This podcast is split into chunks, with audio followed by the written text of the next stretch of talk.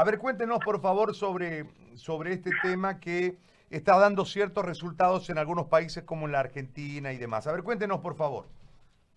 Buen día, eh, querida población de Santa Cruz, estimado Gary, saludos cordiales. La verdad, eh, el Banco de Sangre eh, desde ayer ha iniciado en todo lo que es el proceso de, selección de donantes de, para, para probablemente obtener lo que es el plasma hiperinmune de las personas que ya han convalecido, que están sanos, que han tenido coronavirus eh, anteriormente, estamos hablando de unos 15 días atrás o más, mejor si es más, y ya han curado y han tenido laboratorios negativos. El objetivo de esto es obtener plasma con anticuerpos para poder utilizarlos en pacientes de fase aguda o que están eh, entrando a situación crítica en los hospitales para poder ayudar a mejorar sus defensas y sobre todo para perfilar estos anticuerpos en la, en la eliminación del virus eh, eh, dentro de lo que es eh, su sistema sanguíneo del paciente. Ahora, doctor, esto en realidad es una base de datos, ¿no? sí, exactamente. ¿Ustedes arman una base de datos?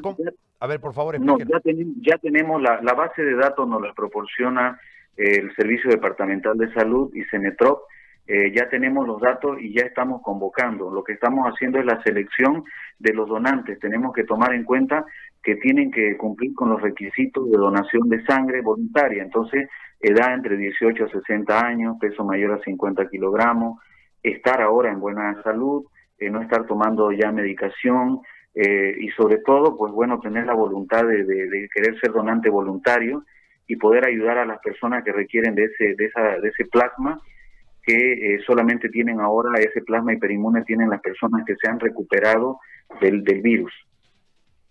Ahora, hay un estimado de el número de personas, porque yo le digo que nosotros tenemos un problema ahí con el tema de la falta de pruebas. Al tener un universo tan chico de pruebas, lógicamente tenemos un número muy importante de personas que seguramente han transcurrido el, la etapa de infectación del virus y no han tenido ni siquiera síntomas y ya son hiperinmunes, como usted dice, ¿cómo se va a trabajar para tratar de identificar la mayor cantidad de gente desde, desde este conflicto que en este momento tenemos?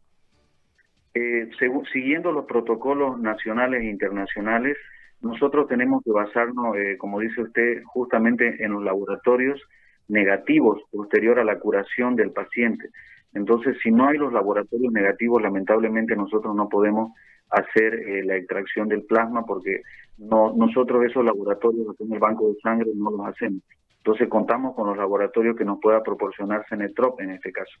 Tenemos una lista aproximadamente de unas 160 personas que nos han pasado hasta esta, hasta hasta la semana pasada, eh, en el cual nosotros vamos a, seleccionar eh, cuál de esas personas pueden este, ser aptas para poder donar este, este plasma. Pero como le digo, nos basamos específicamente en los laboratorios eh, negativos, dos laboratorios negativos mínimos y eh, que la persona ya esté en buena, en buena salud eh, ahora. Doctor, le agradezco muchísimo por la información, ha sido muy amable. Gracias. Muchas gracias a ustedes. y, invitamos a la población, por favor, que cuando les llamemos para que puedan ser voluntarios en, esta donación, por favor este, eh, lo analicen, lo piensen y que puedan eh, colaborar a esas personas que requieren recuperar, que están en terapia. Tal vez algunos hemos tenido eh, la suerte de pasar, como dice usted, el virus por nosotros y no hemos tenido síntomas, pero otras personas están en situación crítica y es para ellos que necesitamos de este plasma hiperinmune. Gracias, muy amable. El doctor Yitzhak Leigue, director del Banco Regional de Sangre, ha conversado con nosotros.